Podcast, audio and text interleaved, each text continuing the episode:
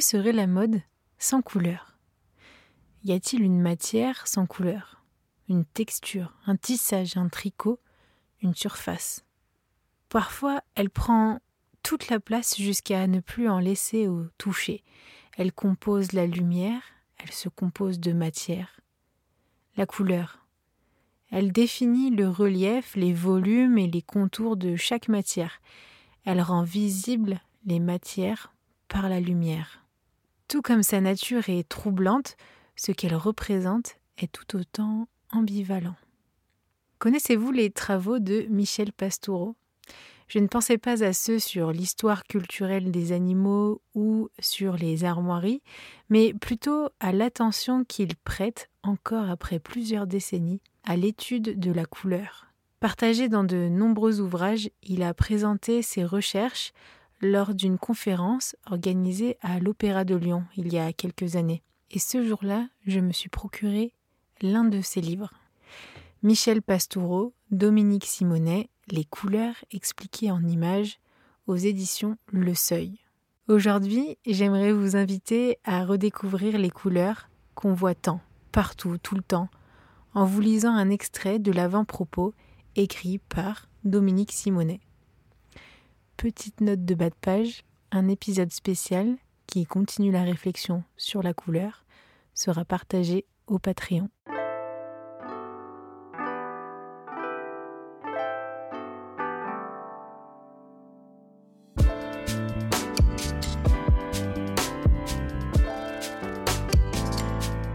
Bienvenue sur Qu'est-ce que la mode?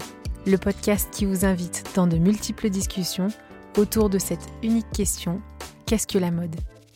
Je m'appelle Elsie Pommier, je suis designer de l'individu.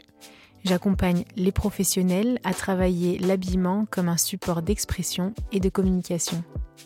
Dans ce podcast, je vous partage mes discussions avec ceux qui façonnent la mode. À la découverte de savoir-faire, de façon d'être, d'histoire et de culture, on comprend vite que la mode est loin d'être banale. Alors nous nous retrouvons chaque lundi sur toutes les plateformes d'écoute. Abonnez-vous à l'émission et rejoignez celles et ceux qui soutiennent la production de ce podcast sur patreon.com slash la mode. Habillé, habilleur, bonne écoute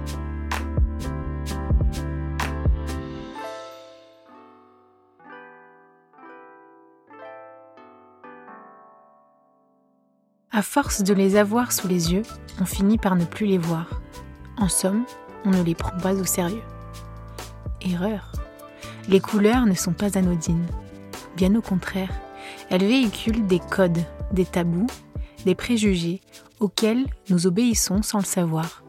Elles possèdent des sens variés qui influencent profondément notre environnement, nos comportements, notre langage et notre imaginaire. Les couleurs ne sont pas immuables. Elles ont une histoire mouvementée qui remonte à la nuit des temps et qui a laissé des traces jusque dans notre vocabulaire. Ce n'est pas par hasard si nous voyons rouge, rayons jaune, devenons blanc comme un linge, vert de peur ou bleu de colère. Dans la Rome antique, les yeux bleus étaient une disgrâce, voire pour une femme un signe de débauche. Au Moyen Âge, la mariée était en rouge, mais aussi les prostituées. On le devine déjà, les couleurs en disent long sur nos ambivalences. Elles sont de formidables révélateurs de l'évolution de nos mentalités. Comment la religion les a mises sous sa domination? Comme elle l'a fait d'ailleurs pour l'amour et la vie privée. Comment la science s'en est mêlée, débordant sur la philosophie? Onde ou particules? Lumière ou matière? Comment la politique aussi s'en est emparée? Les rouges et les bleus n'ont pas toujours été ce que l'on connaît. Et comment aujourd'hui nous sommes toujours lestés par cet étrange héritage?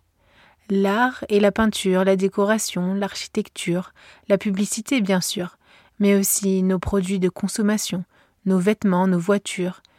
Tout est régi par un code non écrit dont les couleurs ont le secret. Car les couleurs sont fantasques, elles ne se laissent pas facilement enfermer des catégories.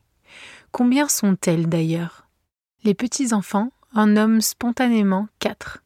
Aristote en acceptait six, et par une facétie de Newton, on a décrété qu'il y en avait sept officiels.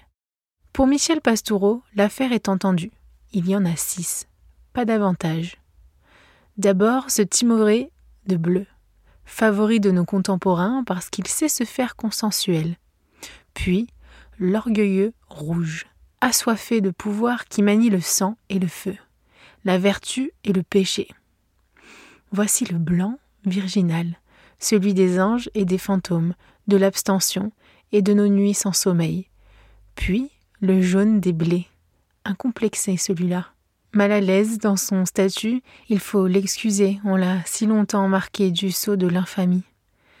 Vient encore le vert, de mauvaise réputation lui aussi, trompeur et roublard, roi du hasard et des amours infidèles. Enfin, le somptueux noir qui joue double jeu, contrit dans l'austérité, arrogant dans l'élégance. Ensuite, pour Michel Pastoureau, il y a un deuxième niveau, les seconds couteaux en somme, violet, rose, orangé, marron et le gris, un peu à l'écart. Cinq demi-couleurs qui portent des noms de fruits et de fleurs. Elles ont réussi à se doter de symboles bien à elles, à se faire une identité comme ce rose insolent qui se prend pour une couleur à part entière, ou cet orangé qui affiche une vitalité effrontée. Derrière vient la valetaille, le corps de balai, l'interminable défilé des nuances, les lilas, magenta, sable, ivoire et autres grèges. Inutile de chercher à compter, chaque jour on en invente de nouvelles. Apprenez à penser en couleurs, et vous verrez le monde autrement. Voilà donc la jolie leçon du bon professeur Pastoureau. Autrefois, on disait aux enfants qu'il y avait un trésor caché au pied de l'arc-en-ciel. C'est la vérité.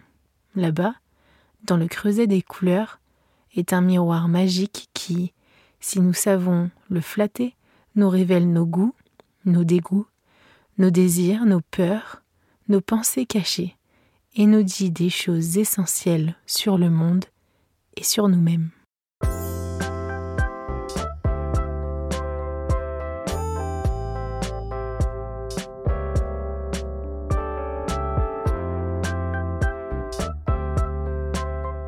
Si ce podcast vous plaît, parlez-en autour de vous et partagez votre avis signé de quelques étoiles sur Apple Podcast. Vous pouvez aussi soutenir Qu'est-ce que la mode sur Patreon. Et oui, ce podcast ne se fait pas tout seul ni en quelques secondes. En contribuant à partir de 2 euros par mois, vous faites perdurer ce podcast et gagner en qualité de production. Je vous remercie sincèrement pour votre écoute, votre soutien, nos échanges sur LinkedIn, Instagram continuer la conversation avec vous et vous rencontrer est vraiment édifiant. Habillé, habilleur, à la semaine prochaine.